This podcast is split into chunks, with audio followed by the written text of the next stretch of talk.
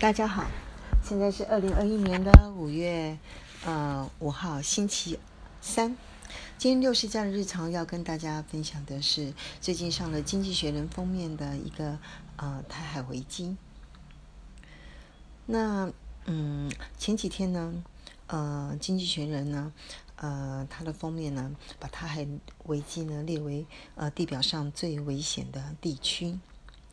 那大家可以先 Google 看一下。呃，有关于 YouTube 的呃 Today 看新闻对这件事情的看法，也可以 Google 一下 News 九八，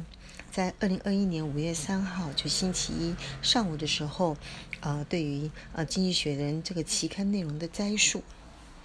那我今天呢，想呃尝试以六十家人的角度呢，来摘述这件事情的几个点。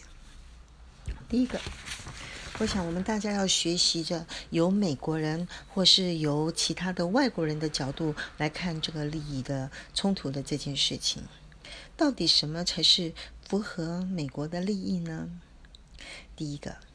我们回想五十年前尼克森的时期，他放弃台湾，呃，在国际上的名位，然后转而承认中国的这件事情。最主要的原因是因为当时美国跟俄罗斯，它在冷战的一个时期，美国需要联合中国来抗俄，所以当时呢，中国是被美国人认为呢是一个需要帮助的穷人，而且他们认为一旦中国的经济向上开放之后，会使得他们的政治体系产生质变，会慢慢的走向民主。所以，他们第一个阶段呢，是先承认，嗯，呃，中国，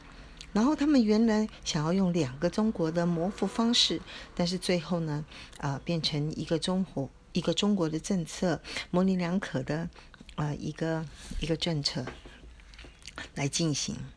但是到了现在来讲，呃，事实上世界上只剩下美国跟中国这两个大国了。那其实这两个已经掉到了一个所谓的休斯底底的陷阱，英文叫做 Thucydides trap。那这个字呢，大家都要好好的来了解一下，因为这个字非常的嗯有名。我们可以 Google 一下，呃，休斯底的陷阱在讲什么 h u t s i d i t。Is trap，它的意思是说，当一个新兴的强国威胁到现有的一个强国的国际霸主地位的时候，就会导致一个明显的状战争倾向。这个在过去的历史里面，总之血迹斑斑。啊，我想暂时不列举内容，大家可以去看，呃呃，Google 的相关书籍对这件事情所阐述的历史的教训。那看起来，中国跟美国，呃，因为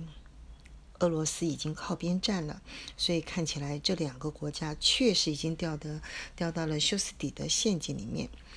第一个，美国人认为中国已经变成一个有钱有谋略的坏人，所以在美国，他研究中国的专家的人已经减少了。现在增加的是研究双方战争的人增加了，甚至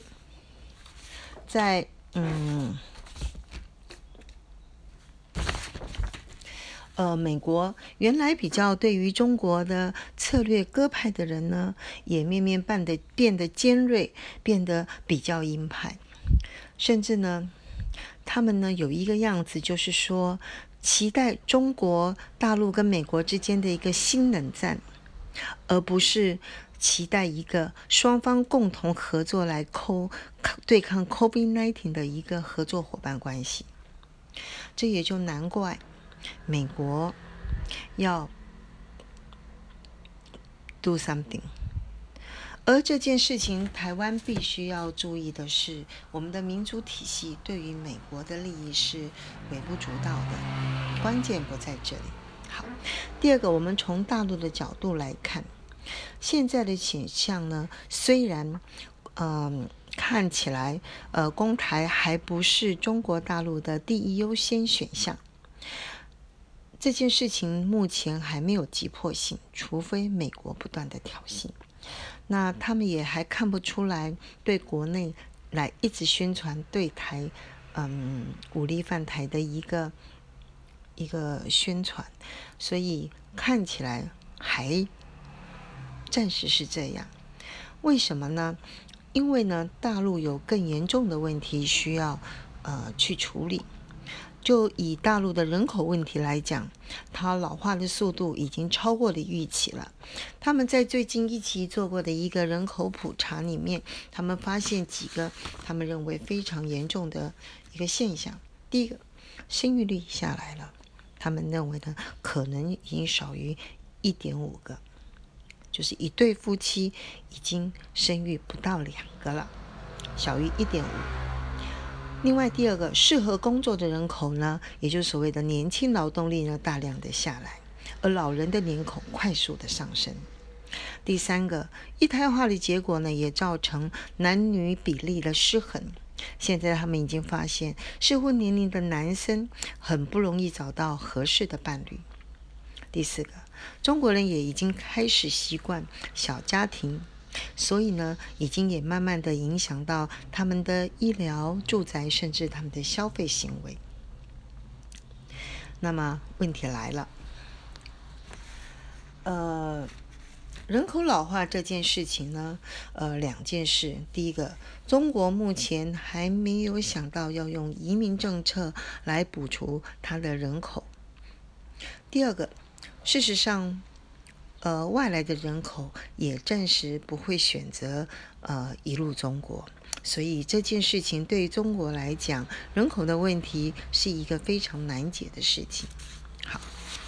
其实这个问题对台湾跟日本也是一样，我们也是两个人口呃老化的一个国家，但是在移民政策上面呢，事实上也还没有想办法来处理这件事情。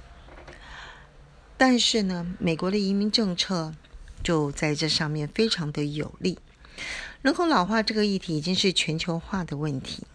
但是美国的移民政策目前还是吸引全球最青壮、企图心最强，也就是所谓的最强的人才，不断的引入美国去补足这个人口的缺口。另外，他们在高等教育上面，譬如说，他们有最棒的大学、最棒的研究所，甚至博士等等的学习机会。他们仍然是吸纳了全世界最高端的人口，投到美国的高等教育体系，甚至之后留在美国工作，留在美国变成他们的人民。所以，估计美国仍将，或者是将会再重新。American Great，他们应该还是有机会持续的恢复成为世界的领导地位。最主要就是移民政策的问题，是一个很正面的力量。好，那现在回过头来，六十家人，我们的营运策略是什么呢？甚至我不知道，二十家、三十家所谓的比较年轻的人，我们的营运策略是什么呢？有一个方法，大家都在谈，你有没有办法由未来十年你的位置想要在哪里倒推过来？你今天应该做什么，而且要努力的去做。呃，我也不是能给大家太多的建议，不过有两件事情看起来是可行的。第一个就是投资组合里面。我想，除了台湾的一些科技股之外，应该可以加入零零六六二或零零六四六这一种属于美国 S M P 五百或者是纳斯达克的 E T F。另外一个，在专业上到美国去学习他们的高端，比如说去念研究所，读好英文，应该也是一个可行的方案。以上，祝福大家。